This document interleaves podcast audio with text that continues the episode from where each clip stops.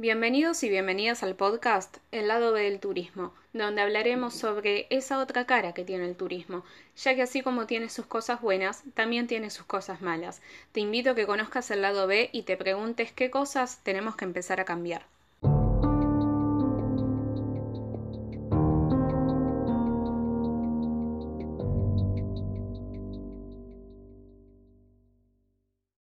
Hola a todos y todas, espero que estén muy bien. Desde este lado les acompaña en este cuarto episodio Milagro Yegros, soy profesional en turismo y antes de pasar al tema de este episodio, quisiera mencionar al día 5 de septiembre, que fue el Día Mundial del Periodista Turístico, aprovechando que fue hace unos cinco días y fue declarado en el año 2018 en Misiones Argentina por iniciativa de la OMPT, que es la Organización Mundial de Periodismo Turístico.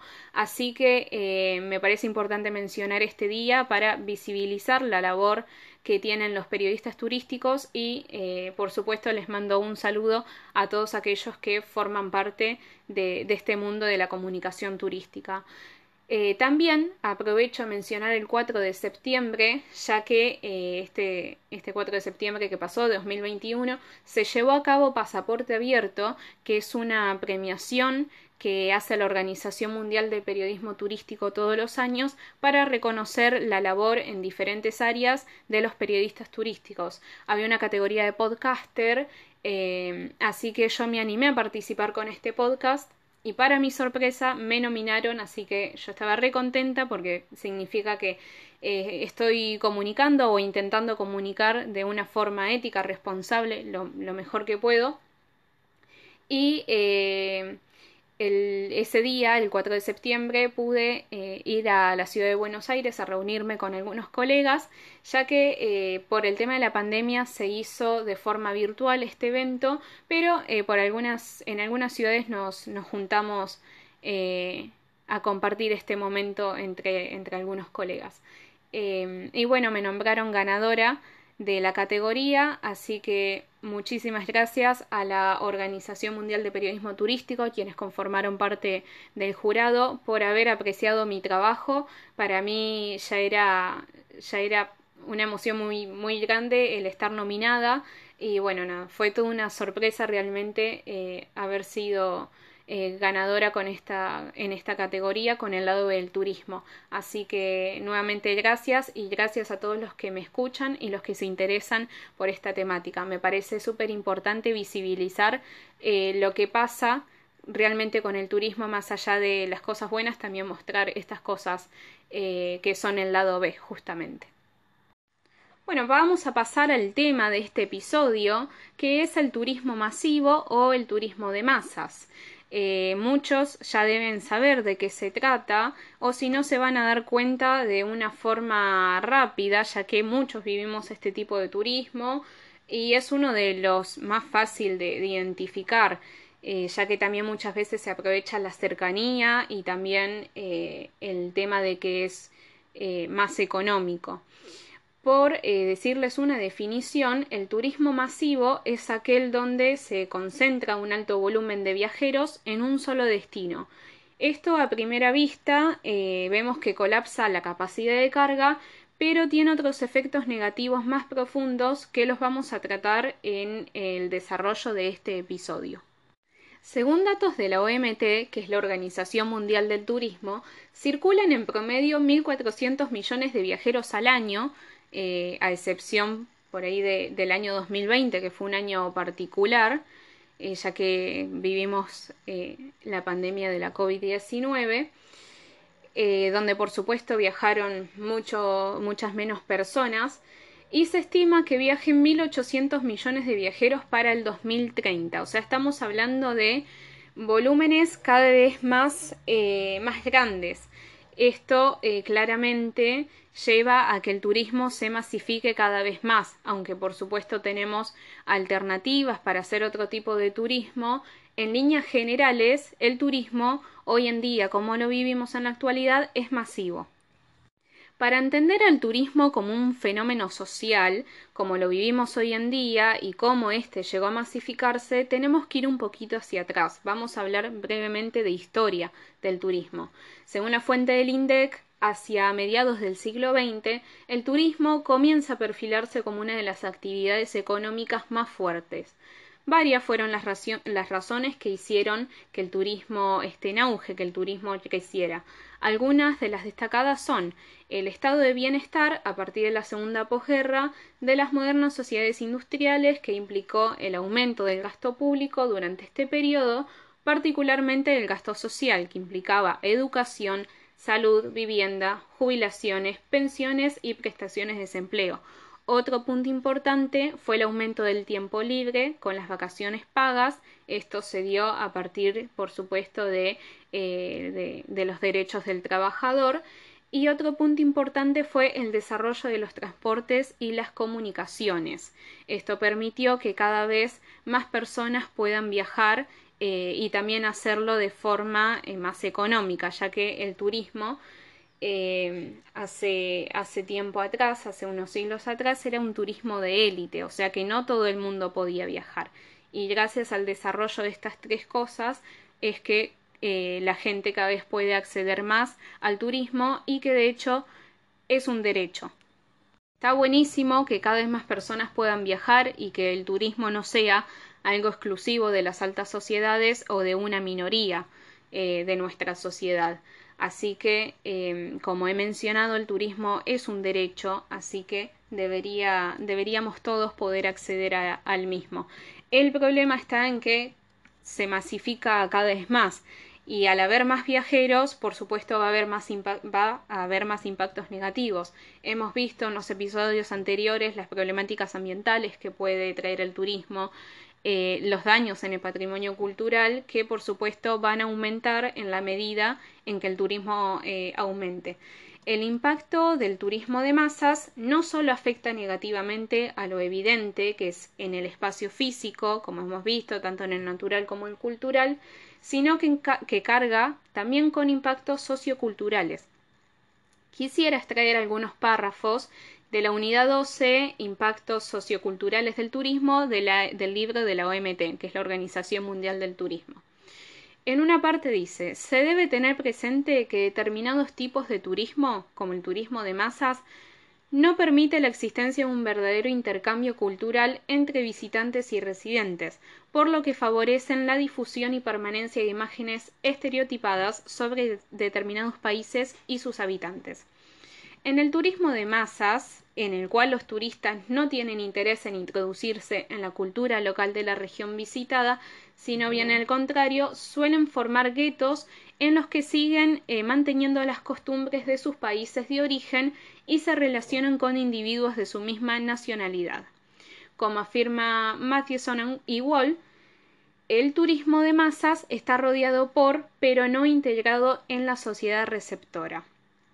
Esto muchas veces eh, generan claves turísticos destinados a la masificación, cosa que facilita la segregación de la población local. No solo se da con extranjeros, sino que se da con, con, los turistas, con las personas de la misma nacionalidad. O sea, en un mismo país podemos ver las diferencias socioculturales que hay. Por ejemplo, por mencionar Argentina, no es lo mismo eh, las costumbres, eh, que tenga eh, los, los, porteños de la ciudad de Buenos Aires, así como se diferencian de los bonaerenses, así como se diferencian de los misioneros, los mendocinos, y ni hablar de las diferencias culturales, idiomáticas, eh, de vida, de estilo de vida que se pueda dar entre un país y otro. Como bien menciona esta parte, el problema aparece cuando este turismo masivo eh, hace un poco la suya, por así decirlo. No se interesa realmente en la cultura local, no se interesa en el intercambio que pueda tener con el visitante y simplemente va al lugar, consume eh, y, eso es todo. Y muchas veces se generan eh, sectores exclusivos, que los vamos a ver más adelante también con profundidad en otro capítulo, eh, se generan sectores exclusivos para esa, para esa parte de la sociedad en ese momento, que son los turistas, y muchas veces genera esto de la segregación, que es el desplazamiento de la población local hacia otras áreas eh, por la llegada de turistas. Por ejemplo, no es un caso latinoamericano, pero Venecia es eh, ya casi exclusivamente una ciudad turística. Eh, los, los, residentes se han tenido que correr de, de a poco para darle lugar a, los turistas. Y esto también genera impactos en el costo de vida, ya que cuanto más turístico sea un lugar, más, más caro será el costo de vida. Siguiendo con un extracto de la OMT, eh, dice, como afirma Pierce, incluso cuando la toma de contacto entre turistas y residentes no es muy profunda, la mera observación del comportamiento de los visitantes puede inducir a cambios en las actitudes, valores y comportamientos por parte de los habitantes de la región receptora. Es el llamado efecto demostración.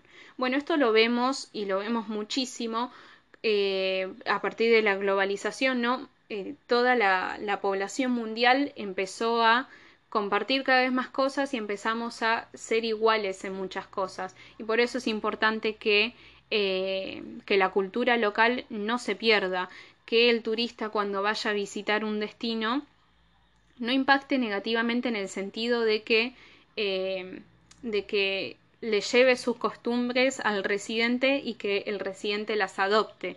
Sí debe haber un intercambio cultural, que es una de las cosas eh, más ricas y más buenas que trae el turismo, pero eso eh, no, debe, no debe modificar lo que realmente es la población local, que me parece que lo más lindo de hacer turismo justamente es encontrarse con culturas diferentes, con gente diferente, eso es lo que lo enriquece y realmente es una pena si esto ocurre de que eh, la cultura local queda, queda cada vez más escondida por adoptar los comportamientos de los turistas.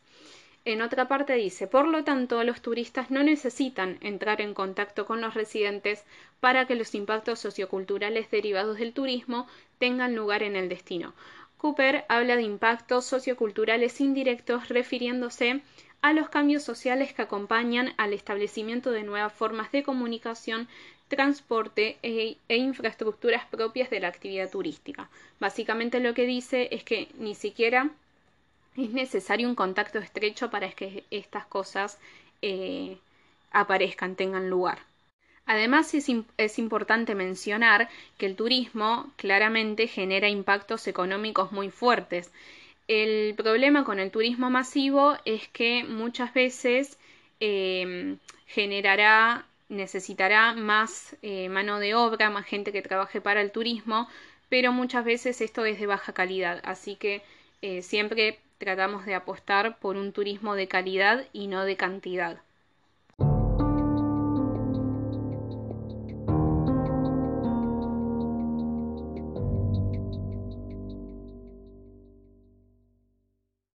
Como en todos los episodios, voy a mencionar algunos casos latinoamericanos, que es de lo que va este podcast, y quisiera arrancar con Machu Picchu en Perú. Este caso ya lo mencioné en el episodio de Años en el Patrimonio Cultural y había comentado que lo iba a profundizar eh, más el tema de la capacidad de carga en el episodio que correspondiera. En una nota del 2018 llamada Cinco destinos amenazados por el exceso de visitantes, de la BBC News o la BBC se menciona eh, a, este, a este lugar. Dice que el exceso de visitantes y la presencia de numerosos operadores turísticos informales provocaron daños en los caminos, acumulación de basura y el surgimiento de múltiples sitios de acampada. A fin de minimizar los daños, el gobierno peruano limitó el número de personas que pueden hacer el camino del Inca por temporada. También en cada febrero el sitio se cierra por mantenimiento. La nota dice que el año pasado, o sea, tengamos en cuenta que es del 2018, así que hace mención al 2017, las autoridades implementaron un nuevo sistema por el cual eh, compran boletos para ingresar a la ciudadela por la mañana o por la noche.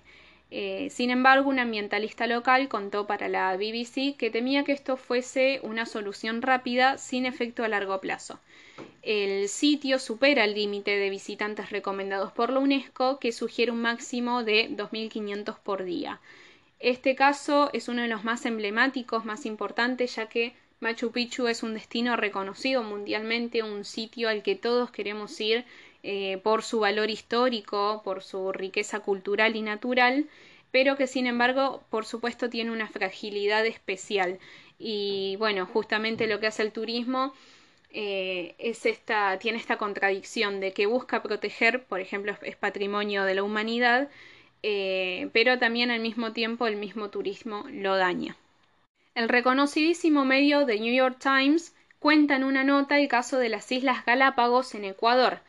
Dice que de acuerdo con estadísticas del Parque Nacional Galápagos, la cantidad de visitantes a las islas aumentó en un 39% entre los años 2007 y 2016, pasaron de 161.000 a 225.000 personas. Durante ese mismo periodo, el número de visitantes en viajes terrestres se disparó en un 92%. Pasaron de 79.000 a 152.000. Sin embargo, al mismo tiempo, el turismo naviero disminuyó un 11%. Pasaron de cerca de 82.000 visitantes a unos 73.000. En esta nota se cuenta que eh, la parte naviera de los cruceros o barcos turísticos es más fácil de controlar porque el gobierno pone un tope, pone un límite en el cual puedan atracar estos barcos. Sin embargo, la parte de turismo terrestre es mucho más difícil de controlar. Expertos en viajes de Galápagos y los lugareños dicen que el turismo terrestre eh, está aumentando cada vez con, con mayor rapidez porque la construcción de hoteles se disparó en las islas durante la década pasada.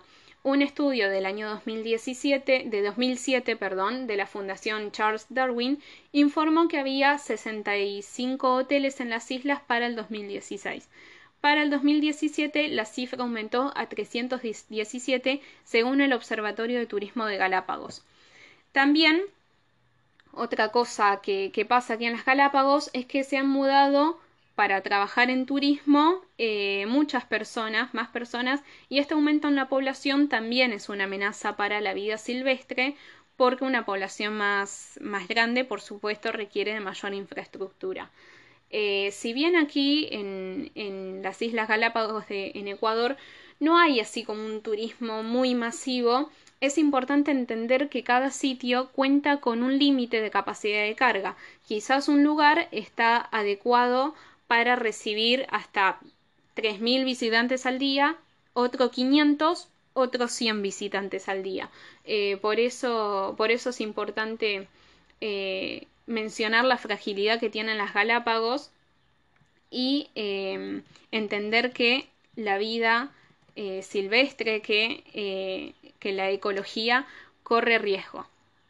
Y quiero mencionar un último caso en Cozumel, México. También en una nota de la BBC dice que es conocida, son conocidas sus hermosas playas y arrecifes tropicales de la isla de Cozumel en el mar Caribe mexicano y que una vez fue un remanso de paz hasta que se construyeron atracaderos para los cruceros. Hoy en día es uno de los destinos más populares de cruceros en el mundo. Esto provoca que los frágiles arrecifes estén amenazados por la contaminación y el desarrollo turístico de la isla.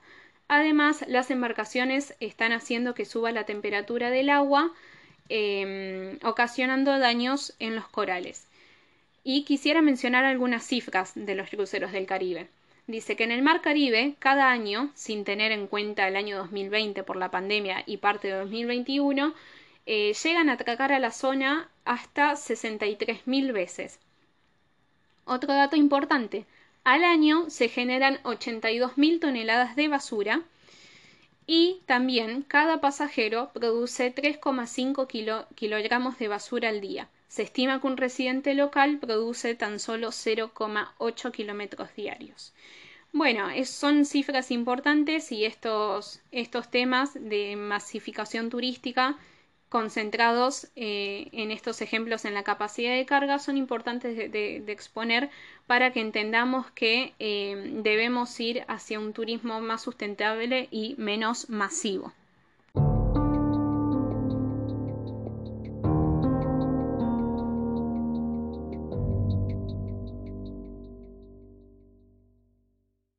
Ahora nos preguntamos qué podemos hacer para eliminar el turismo de masas. Bueno, eliminarlo no se puede, es prácticamente imposible, pero sí podemos reducirlo, podemos ayudar a que eh, el mismo impacte en una escala menor.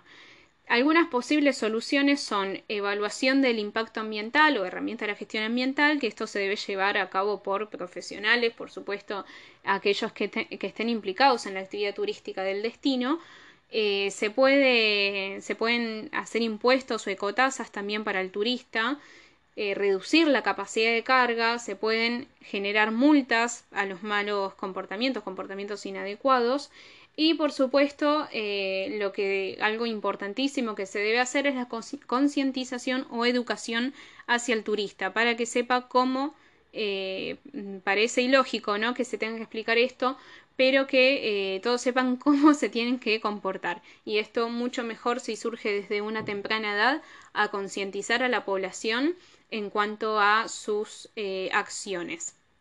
Y en cuanto a lo de la evaluación del impacto ambiental, lo ideal sería que eh, al planificar un destino esto ya se haga de, antemano. Eh, pero también existen herramientas de, eh, corrección que se, se, insertan una vez que el daño ya está generado. Pero bueno, no es lo ideal, lo ideal es tomar herramientas de prevención, pero también sirven y son necesarias.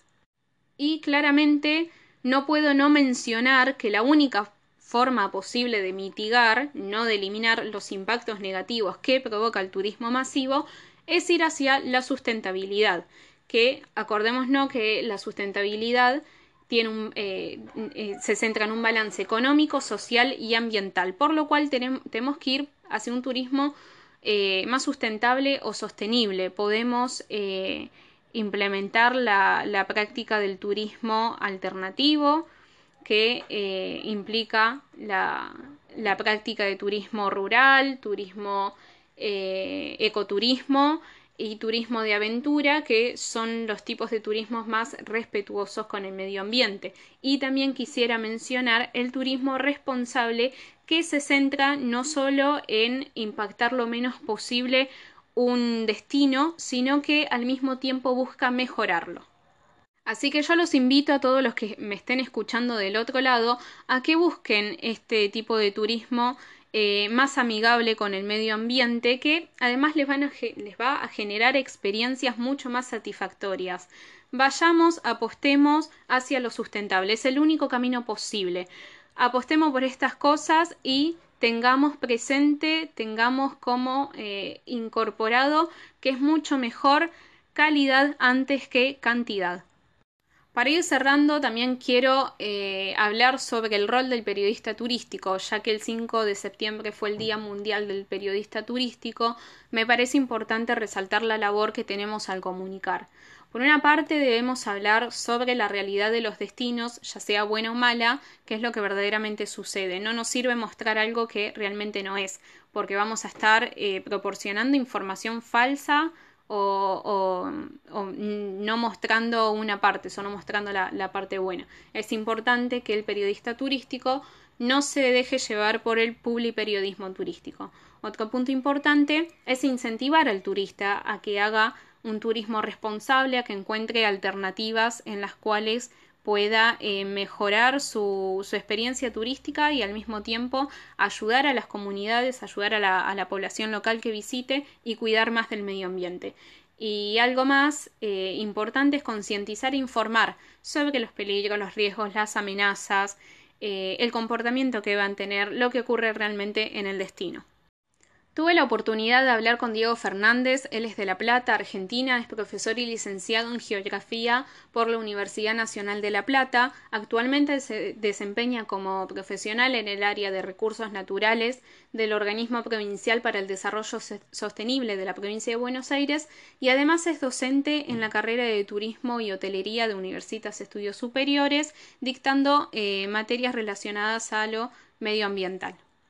Para los que estamos trabajando en turismo o estamos implicados en él, ¿cuál considerás que es nuestra mayor tarea para concientizar a la población en dejar de hacer turismo masivo e ir hacia un turismo más sustentable? Bueno, a mi parecer, como formadores sobre la temática de turismo, debemos transmitir todos aquellos saberes y prácticas que alienten hacia la conservación, la planificación y la comercialización de un turismo que sea más viable ambientalmente. Desde mi lugar, eh, bueno, propongo desarrollar una educación ambiental, eh, una educación ambiental entendida como un campo de conocimiento que busca un cambio en el orden económico, social y cultural y que tiene como norte y como objetivo justamente lograr un desarrollo sostenible. Por eso creo que el profesional de turismo debe elaborar diferentes instrumentos teóricos, aptitudinales, actitudinales, eh, para afrontar todas estas problemáticas de los diferentes espacios turísticos. En este caso, creo que hay que reconvertir esas tendencias de masificación con nuevas propuestas. Nuevas propuestas alternativas donde se conozcan nuevos paisajes, nuevos circuitos, nuevos destinos, eh, nuevos atractivos naturales y culturales que hasta hoy son muy poco visitados. Hoy creo que la masificación no demuestra indicadores de sostenibilidad. Eh, temas como por ejemplo el exceso de capacidad de carga, los problemas de congestión, la turismofobia, la mala utilización de los recursos naturales, eh, los casos de contaminación, eh, todo eso no demuestra indicadores de sostenibilidad. A pesar de eso, dentro de lo que es el turismo masivo, puede haber experiencias que busquen justamente indicadores de sostenibilidad. Pensemos en el caso simple de una cadena de hoteles de carácter internacional que puede albergar más de mil personas y que puede lograr esos niveles de sostenibilidad si tiene, por ejemplo, una planta de tratamiento de líquidos locales o si bien hace una correcta gestión de sus residuos sólidos. Eh, otro caso también puede ser la planificación que logre una ciudad turística y que tenga avances en lo que tenga lo relacionado a los servicios de transporte, donde se utilicen energías alternativas, energías limpias. Hoy en día yo creo que el turista debe tener una actitud muy responsable hacia el destino del cual va a visitar. Hoy en día el turista conoce el territorio, está informado, cuenta con los medios de comunicación, en definitiva conoce desde su casa, desde internet, la realidad de ese destino. Eh, y esa responsabilidad se traslada a varias cuestiones. Siempre el turista debe generar el menor impacto posible al lugar al cual va a visitar. Eh, y por eso cuando hablamos de impacto nos referimos a temas como generación de residuos, ruidos molestos, alteración de la cultura local. Eh, todo un desafío tanto para los turistas, los investigadores, los planificadores, los gestores, aquellas personas que comercializan la oferta turística, buscar justamente eh, nuevos horizontes.